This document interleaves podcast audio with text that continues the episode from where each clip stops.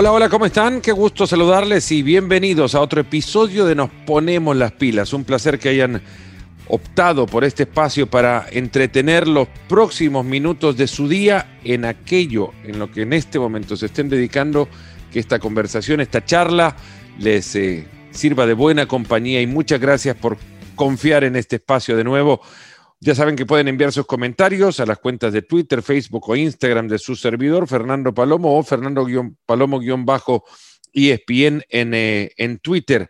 Hoy en eh, Instagram, perdón. Hoy la charla de nuevo nos lleva al, yo diría ya al origen de todo, porque el origen de todo, para mí por lo menos, es el movimiento olímpico. Fue a partir de ahí que empecé a conocer del deporte y a partir del movimiento olímpico, de su historia, de su presente, llegó un momento que me inspiré tanto que dije, bueno, voy a ir a buscar el sueño de ser atleta olímpico. Y después de encontrarme con la pared de la limitante natural, fui a buscar el sueño de seguir metido en el deporte a través de los medios de comunicación. Y acá estamos para charlar de nuevo con un medallista olímpico y quizás, ya me corregirá, producto de una de las más fascinantes de los más fascinantes fenómenos de la cultura popular de México y de buena parte de Latinoamérica. Medallista de plata en unos Juegos Olímpicos en la lucha grecorromana de 1984. Daniela Aceves, bienvenido a Nos Ponemos las Pilas. ¿Cómo estás? Fernando, pues muy contento, sobre todo porque eres un apasionado del movimiento olímpico y sin duda alguna hablar de uno de los fenómenos sociales más trascendentes del siglo XX que se ratifica en el siglo XXI es precisamente este movimiento que está muy por encima de lo que puede ser los intereses económicos, raciales, religiosos o políticos. El movimiento olímpico está cumpliendo 126 años en su etapa contemporánea, pero tiene vestigios extraordinarios en la etapa antigua en donde nació precisamente este tipo de conceptos. Daniel, ¿fuiste más olímpico antes de la medalla o después? Yo creo que desde que vi los Juegos Olímpicos de Montreal 1976, me marcó mucho el ver a Nadia Comaneci, a ver a los mexicanos como Daniel Bautista ganar una medalla de oro en la caminata de los 20 kilómetros, también a Juan Paredes, una de bronce en el boxeo. Y eso yo creo que va recapitulando una historia en donde desde que tengo uso de razón y fui testigo de lo que significan los Juegos Olímpicos, me enamoré del concepto. Yo creo que eh, al paso del tiempo, de los años, cuando hay ya no solo un elemento de la juventud, sino una madurez, uno va reconociendo muchos aspectos y yo creo que cada día soy mucho más olímpico. ¿Cuál es el concepto olímpico? Algo has mencionado ya de, de cómo es capaz el movimiento olímpico en su razón más pura de superar barreras de económicas, sociales, políticas, raciales incluso, pero es en el concepto, en la razón más pura del, concepto del movimiento olímpico. Eh, ¿Para ti qué significa el, el concepto de ser olímpico? Fundamentalmente, el ser olímpico en lo personal es un estatus social irreversible reconocido socialmente a nivel internacional. Pero creo que sería solo una visión de carácter individual y el movimiento olímpico es total y absolutamente colectivo.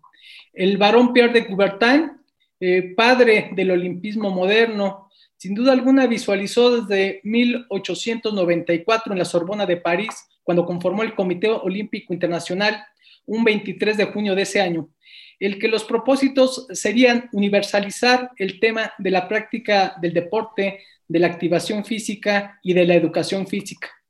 Pierre de Coubertin eh, trasluce a través de su obra como gran impulsor del movimiento olímpico internacional que un país que se considere en términos eh, preferenciales con educación tuviera que vincular no solo la incorporación de los educandos a la activación física, sino también al deporte y el conocimiento de la educación en valores olímpicos. Hay muchos conceptos. El movimiento olímpico no es una organización, no es una persona, es un conjunto de factores sociales en donde no solo priva el tema del deporte, sino también de la educación, del tema del protección al medio ambiente y hoy por hoy, afortunadamente, en temas de, los, de protección de los derechos humanos.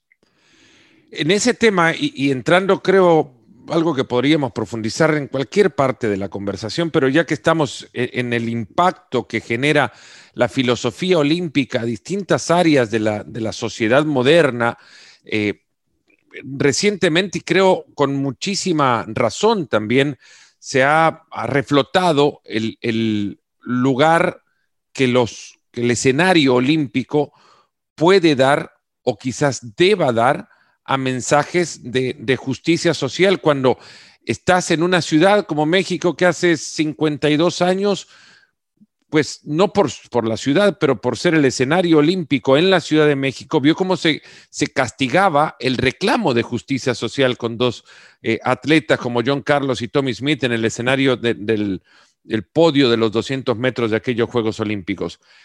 Los tiempos corren y obviamente ahora la, imagen aquella ha, encontrado también un, lugar desde el, cual puede reivindicar el escenario olímpico como uno en el cual se pueden enviar mensajes de justicia social, eh, pero la Carta Olímpica no lo reconoce de tal forma.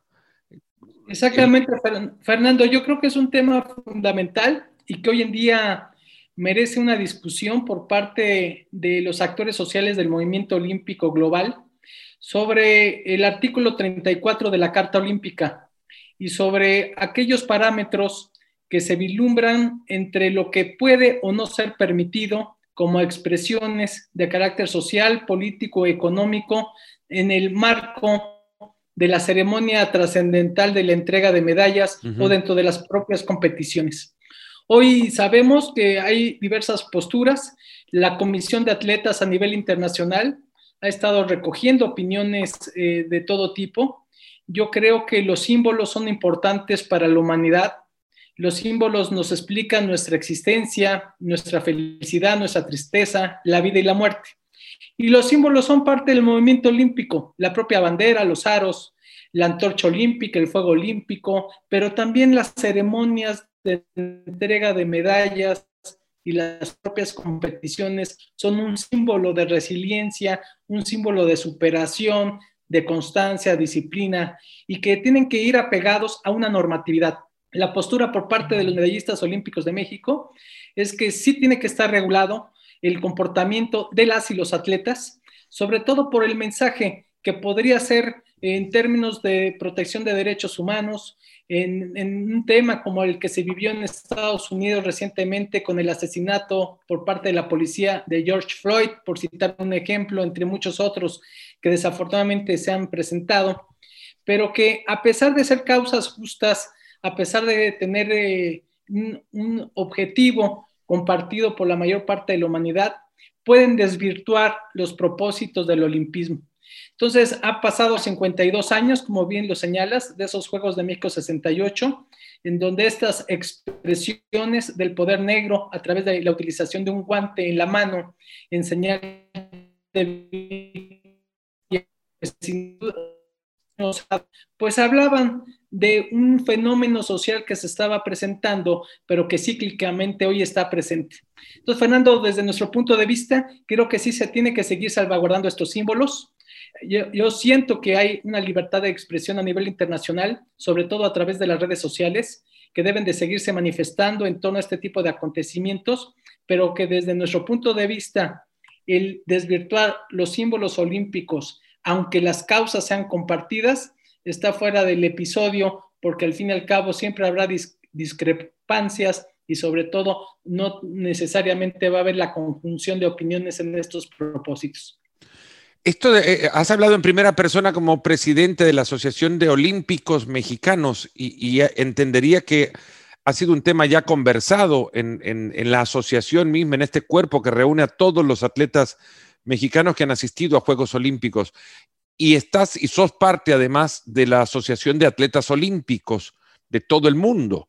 Eh, en esas conversaciones, ¿en qué lugar se encuentra o, cuántos puntos de coincidencia pueden existir en esta eh, apreciación?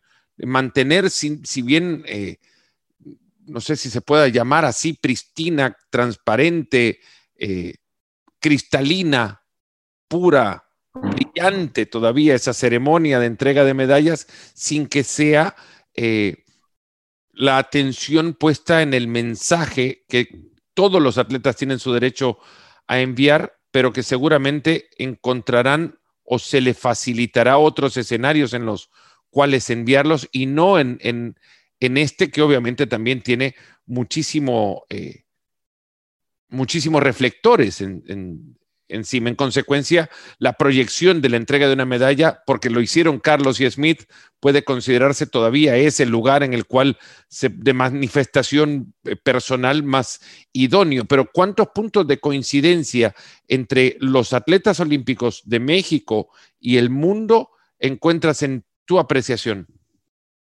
Eh, yo podría, sobre todo, Fernando, eh, narrarte la conversación que hemos tenido las y los olímpicos en México.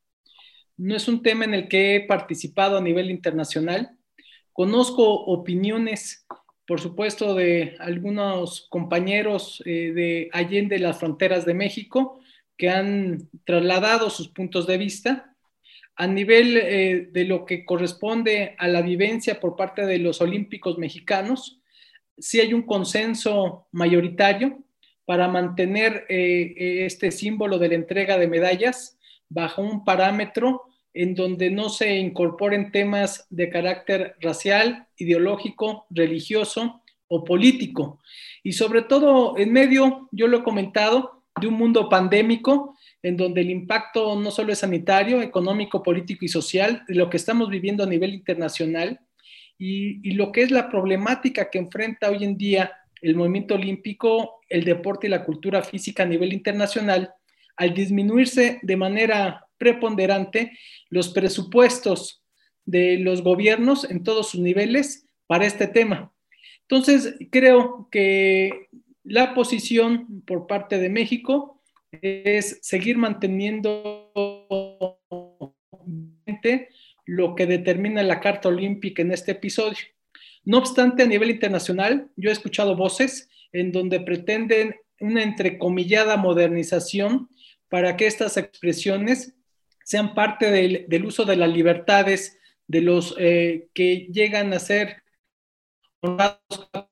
olímpicos, un evento individual o por equipo. Eh, Fernando, siento que es un debate muy complejo que, reitero, está hoy en día por parte del Comité Olímpico Internacional depositado en su análisis en la Comisión de Atletas del COI y que seguirán recogiendo expresiones y seguramente en las próximas semanas o meses se fijará una postura que tenga un consenso, o así lo esperaríamos, en torno a lo que son, reitero, manifestaciones, muchas de ellas que se pudieran compartir, pero que desde mi punto de vista desvirtúan el propósito del movimiento olímpico. Daniel, con eh, con tu pasado atlético, de, medallista olímpico, con, conociendo la preparación que un atleta sigue o debe seguir para una cita de tal magnitud como la de los Juegos Olímpicos, eh, y conociendo la preparación que los atletas de hoy tienen para la gran cita que se viene en Tokio el próximo año, que esperemos llegue en Tokio el próximo año, ¿te podés identificar con el grado de incertidumbre con el que los deportistas se han tenido que preparar? Totalmente, Fernando. Yo creo que este mundo pandémico y además ya ubicando la cercanía de los Juegos Olímpicos y Paralímpicos que están programados para el próximo 23 de julio al 9 de agosto del año 2021, tiene una serie de factores que muchas veces, no solo por inéditos, sino por complejos, se tendrán que presentar en la preparación, en la clasificación y en la asistencia a estos juegos. Hoy sabemos que varios países eh, sostuvieron un desconfinamiento social mm. previo a lo que ha pasado en el continente americano y como consecuencia, pues nos hemos estado percatando de que hay países que se han hecho las burbujas como se denomina en el deporte profesional de los Estados Unidos, en, muchos atletas de disciplinas olímpicas y paralímpicas. Pero en el continente americano no ha habido esa, esa destreza como para que esta preparación siga teniendo un elemento del alto rendimiento. Ningún atleta que entrene en su casa, por más disciplinado que sea, va a igualar un esquema de preparación a la usanza de tiempos convencionales. Por más eh, disciplina, vocación, seriedad y compromiso, no se va a equiparar. Es decir, vamos a tener juegos seguramente con una nula asistencia de público, una transmisión eh, vía las plataformas y la televisión dedicada a más de 3.800 millones de habitantes del planeta, que ese es el, nivel de audiencia o de rating que se considera habrá en los Juegos de Tokio. Y sobre todo, Fernando, creo que viviremos en términos del rendimiento físico-atlético variables muy amplias. No será eh, un elemento que pudiera dar alguna desventaja a algunos países, porque al fin y al cabo, todos al fin y al cabo tendrán que enfrentar esta nueva circunstancia, pero los países latinoamericanos creo que la sufrirán con mucho mayor rigor. Quiero pasar un poco a conocer eh, ya detalles de tu carrera, de tu historia como, como deportista, Daniel. Eh, y antes lo decía en la presentación, sos producto de un fenómeno de la cultura popular de México, pero también de muchos países de Latinoamérica, como es la lucha libre. Y digo, eh, es parte de la cultura, pero se convierte en un fenómeno porque subsiste, persiste todavía y, es parte, no digo fundamental de la cultura popular, pero es, uno de los bastiones, de los muchos bastiones de la cultura popular en, en México. Eh, las máscaras de los, de los grandes luchadores de la historia, del santo, por ejemplo, es, yo creo que la compran turistas sin conocer la historia del santo en sí, pero saben perfectamente que la lucha libre es parte de la cultura de, México. Y sos producto de ello porque tu padre era luchador. ¿Cuándo te diste cuenta que quién era tu padre? Bobby Bonales pues, en, en la lucha. Efectivamente, Fernando, como bien lo señalas, soy hijo de quien fuera luchador profesional en la década de los años 30, 40, 50 y 60 del siglo pasado. Mi papá pudo participar del Coliseo y del para quien no conocen esta realidad en segundo, la capital de la República Mexicana, son aquellas instalaciones insignias respondeme de nuevo que se trabó. No sé si en la computadora, Daniel, tenés abierto algo más porque no, se trabó, ¿no? Nada. Solo dame la, la respuesta de nuevo la, A ver, voy a apuntar nomás acá el minuto. Solo dame la, esa... Bueno, arranca de nuevo por la, por la pregunta. Claro que sí. Eh, efectivamente, Fernando, soy hijo de quien fuera luchador profesional y que, con el nombre de Bobby Bonales participara en la década de los años 30, 40, 50 y 60 del siglo pasado. Mi papá eh, participó en la inauguración como luchador de la Arena Coliseo y de la Arena México, que para quienes no conocen esta realidad de la ciudad capital de la República Mexicana, son instalaciones insignia de lo que es la lucha libre y su historia a nivel latinoamericano. Y yo me acuerdo que desde que tengo uso de razón, de los 3, 4 años, pues eh, asistía yo a, las arenas, tuve algunas anécdotas en donde me le escapaba a mi mamá y me acercaba a tratar de ayudar a mi papá cuando lo tiraban del ring. Y él, pues más o menos asustado, me decía, regrésate con tu mamá porque de aquí te, te van a, a destripar. Entonces, creo que desde que tengo esa, esa, recordación, vi mucho, pues cómo él entrenaba, cómo este, hacía su maleta con sus capas, con sus botas, los calzones de luchador, todo lo que era eh, pues un escenario de un deporte espectacular o de un espectáculo deportivo, como también muchos lo conocen, y que está acentuado dentro del ámbito de la idiosincrasia y que sociológicamente es un fenómeno deportivo muy arraigado en la historia de los mexicanos y como bien lo señala Fernando, de muchos países de Latinoamérica. El Santo, por ejemplo, que fue parte de los rivales eh, más constantes de Bobby Bonales, de mi papá, junto con Blue Demon, eh, eh, Enrique Llanes, Sujicito, la Tonina Jackson, el Cavernario Galindo, este, el Murciélago Velázquez, Gori Guerrero, etcétera. Toda esa gama de luchadores que aparecieron como parte de un espectáculo que acompañaba el inicio de la televisión en México. Y entonces las narrativas hablaban cómo cooperaban con 20 centavos en las vecindades para poder ver la transmisión de la lucha que se hacía en Televicentro. Entonces, este fenómeno social permeó y permea todavía muchas generaciones. La Arena México y la Arena Coliseo siguen existiendo, son instalaciones este, antiguas que siguen siendo parte de ese atractivo y que hoy por hoy muchos programas turísticos para Sudamérica, Centroamérica y Europa incluye la visita a la Ciudad de México y a las funciones de lucha libre. La convivencia con los enmascarados, la convivencia con estos gladiadores y también con las luchadoras que hoy por hoy pues, han sido un gran atractivo dentro de las funciones de, lucha.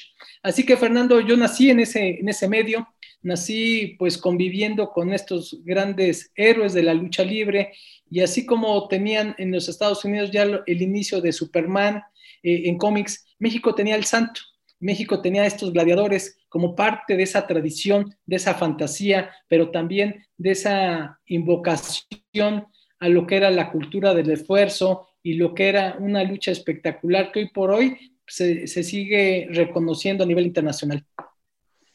Bueno, detrás de, de, las máscaras había una persona. ¿Alguna vez viste al santo o al hijo del santo sin máscara? Sí, sí, de manera frecuente teníamos contacto porque eh, los, luchadores pues tenían eh, a veces una visita recurrente con mi papá porque él, él arreglaba radios y televisiones. Entonces mi papá era radiotécnico. Entonces muchos de los aparatos este, con bulbos de ese entonces pues eran reparados por mi papá y era eh, en su taller recurrente la visita de estos gladiadores mi mamá y mi papá pues sobrevivían eh, mucho, no solo de la lucha, sino fundamentalmente de vender material eléctrico y, reparar estas radios y estas televisiones que pues estamos hablando pues, de hace 60 años.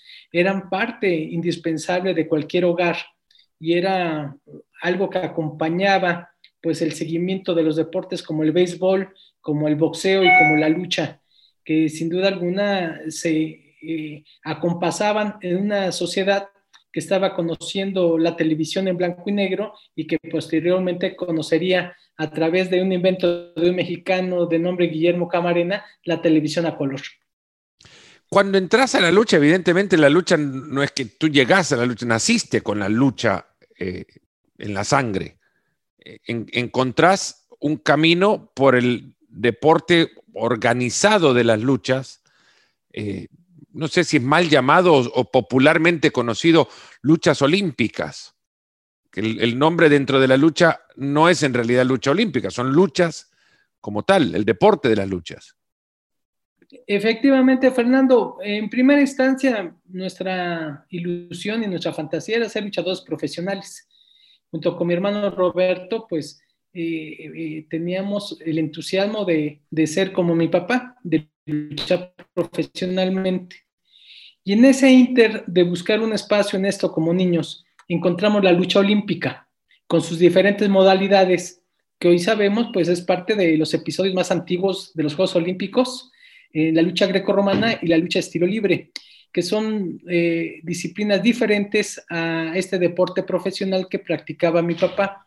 Pero algo apasionante que se dio es que cuando conocimos quiénes y cómo practicaban la lucha olímpica, nos encontramos con un escenario muy completo. Los luchadores tenían que hacer pesas, tenían que nadar, correr, jugar básquetbol, voleibol, es decir, para ser luchador tenías que ser atleta. Y en ese entonces, Fernando, a la edad de 10, 11 años, yo era un niño con sobrepeso.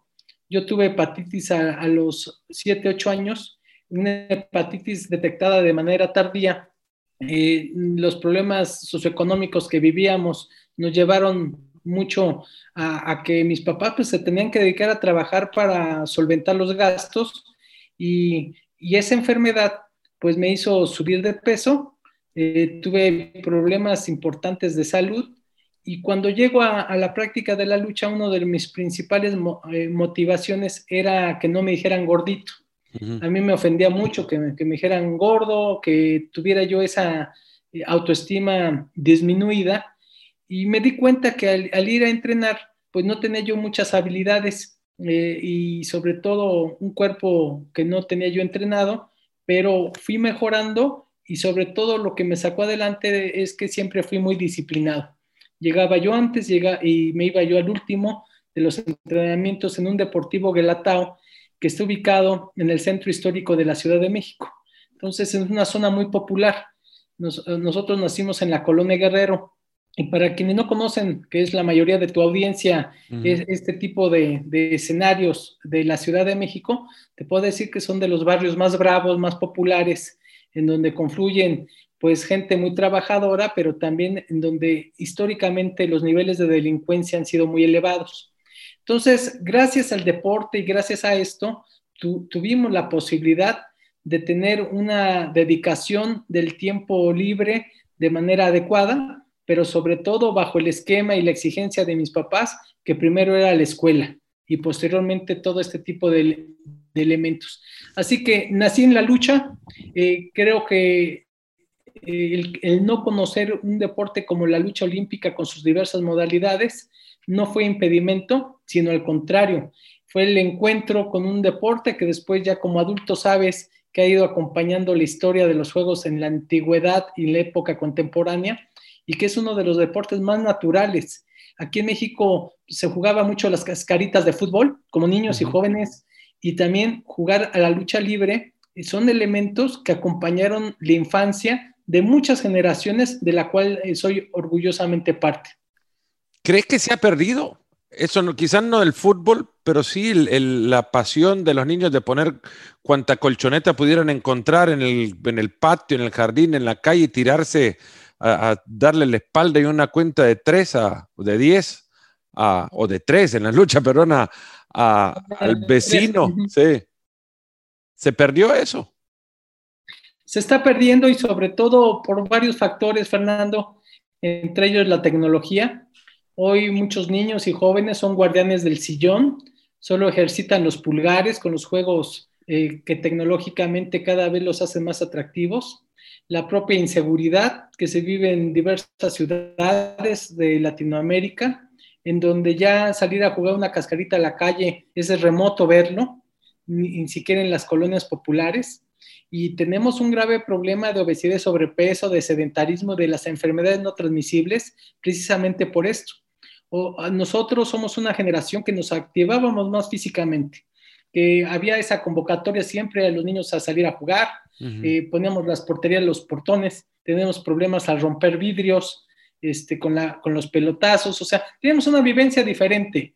Hoy en día, desafortunadamente, ya no se vive ni convive de esa manera y reitero, múltiples eh, causales en donde yo destacaría que es la tecnología mal encaminada y ese sedentarismo también en donde los padres de familia buscan menos peligros para sus hijos y saben que las calles en muchas ocasiones ya no son lugares seguros, ni las compañías, y sobre todo bajo una articulación en donde el poco poder adquisitivo de las familias pues también limita este, este tipo de conceptos. Daniel, cuando llegaste a los Juegos Olímpicos de Los Ángeles, que es donde conseguiste medalla de plata en la categoría de 52 kilos, lo hacía ya con un palmarés que no sé si en México había antecedente de ello, había sido o llegado a ser campeón mundial juvenil ya. ¿Existía algún antecedente de un campeón mundial juvenil en luchas? No, Fernando, realmente había habido y sigue habiendo expresiones solventes en la lucha olímpica, dos sextos lugares en Juegos Olímpicos, uno en Moscú 80 y otro en México 68. Eh, había habido campeones centroamericanos y panamericanos. Eh, yo fui el primer campeón mundial juvenil. Eh, este, tuve también, pues, resultados en el ciclo olímpico, siendo medallista en Juegos Centroamericanos del Caribe, en Juegos Panamericanos, medallista en los torneos más importantes de ese entonces, y se, vivía un esquema muy competitivo en, la lucha que se asociaba a la Guerra Fría entre la ex Unión de Repúblicas Socialistas Soviéticas y los Estados Unidos, en donde los dos bloques económicos buscaban que su deporte fuera exitoso para que ideológicamente tuviera una representación de tener juventudes mucho más triunfadoras que lo que era el antagónico eh, eh, social y políticamente en, ese entonces. Y la lucha siempre ha sido un deporte que da muchas medallas. Son varias categorías de peso. Hoy por hoy da 72 medallas olímpicas, porque hay la lucha femenil, hay la lucha varonil grecorromana y estilo libre. Entonces, Fernando, creo que la lucha siempre ha sido un deporte importante para muchas naciones. No así lo había sido en Latinoamérica.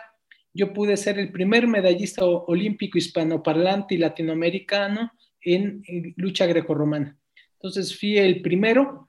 Yo conocí ese dato hasta que estuve recibiendo la presea de plata en Los Ángeles 1984, ya que el sonido local dio la información en los idiomas oficiales, que es eh, inglés y francés, y en español también repitieron que por primera ocasión en la historia de la lucha eh, en Había un medallista latinoamericano había un, medallista olímpico en este tema.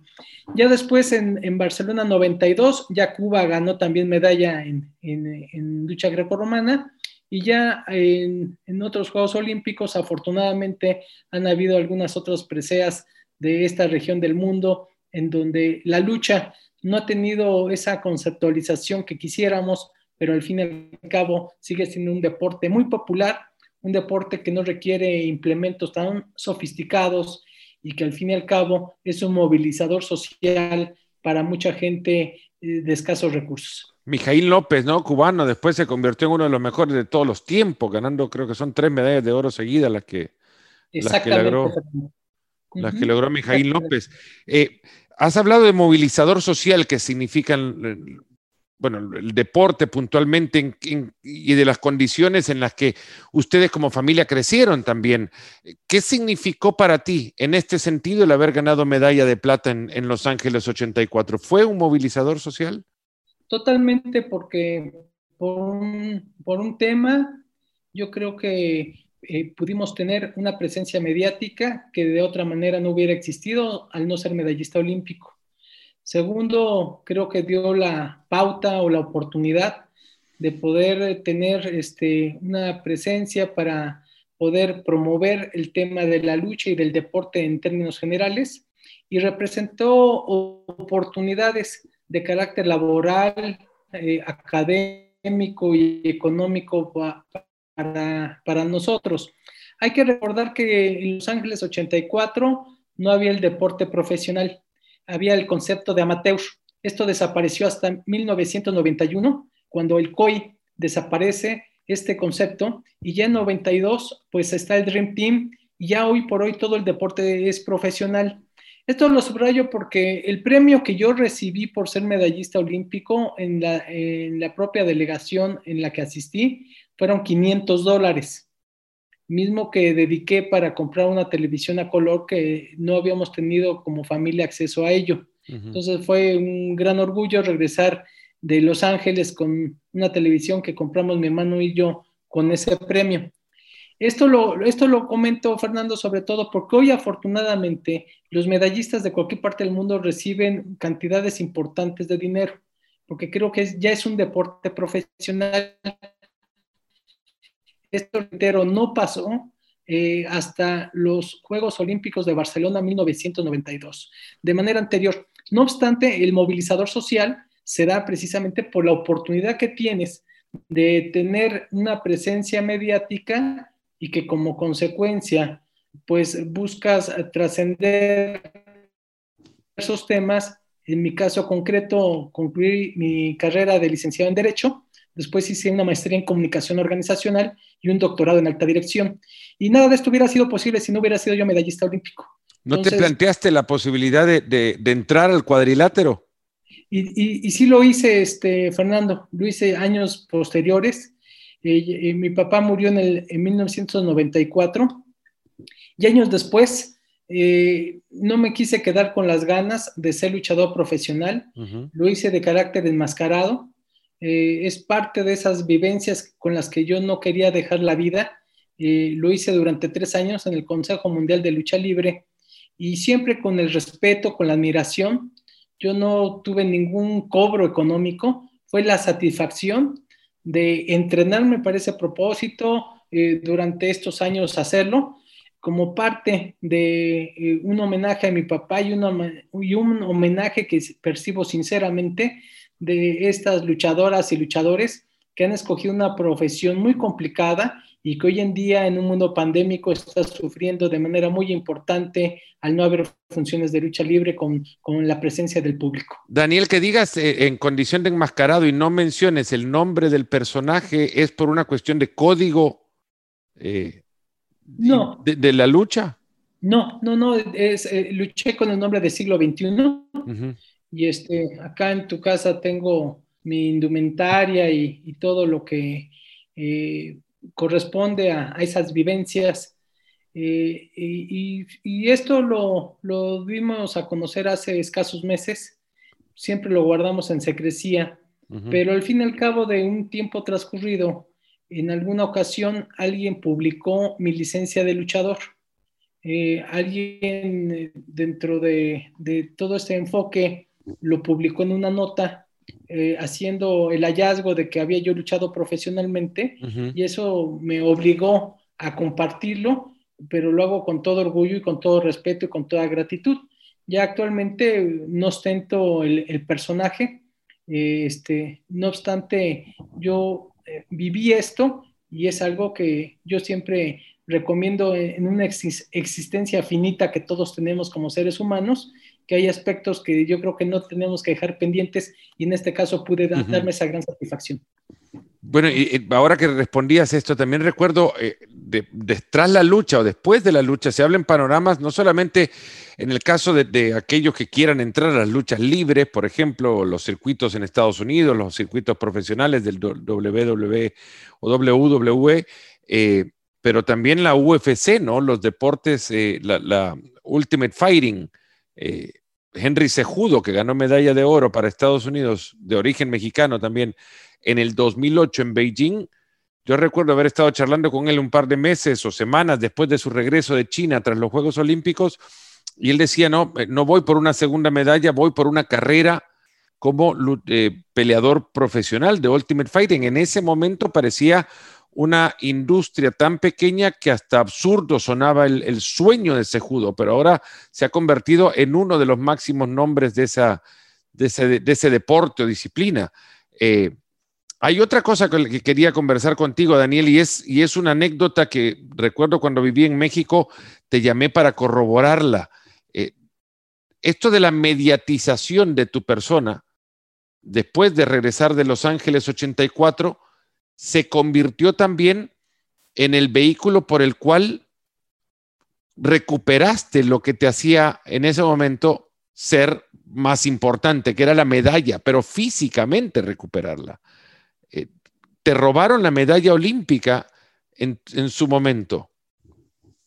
Efectivamente, Fernando, tuve una vivencia algunos meses después de regresar a los Juegos Olímpicos y esto se dio como consecuencia de que Pilar Roldán, subcampeona olímpica en México 68 en esgrima, me ofreció este, ponerle un barniz y un tratamiento a su medalla para que ésta se mantuviera de manera permanente sin mancharse. Entonces, eh, yo le, agradecí mucho a Pilar Roldán, eh, le, estimo profundamente. Nacimos el mismo día en diferente año y mm. los dos obtuvimos una medalla de plata y es una mujer admirable en todos los sentidos. Entonces, le, agradecí este gesto y el día que recogí la medalla con ella y fui a mi trabajo, en ese entonces eh, era la Secretaría de Programación y Presupuesto, una secretaría que ya no existe en México. Yo era promotor eh, deportivo y social. Eh, me robaron el carro y yo había dejado la medalla debajo del asiento. Entonces, pues esto evidentemente fue un golpe moral para mí muy grande, no solo en el ámbito económico, sino por lo que representaba la medalla. que si bien es cierto, existe un trámite para, ante el COI, ante el Comité Olímpico Internacional, tener una réplica, pues al fin y al cabo ya no es eh, eh, el mismo símbolo que te acompañó. Y, y, se hicieron las denuncias correspondientes y resumidamente, Fernando, pues se dio el que el carro nunca apareció, pero a los tres días en tu casa, en esta colonia Guerrero que he aludido y que es una zona bastante popular, rompieron un pedazo de ventana y en su estuche envuelta en periódico y con mecate, este, me, la reintegraron.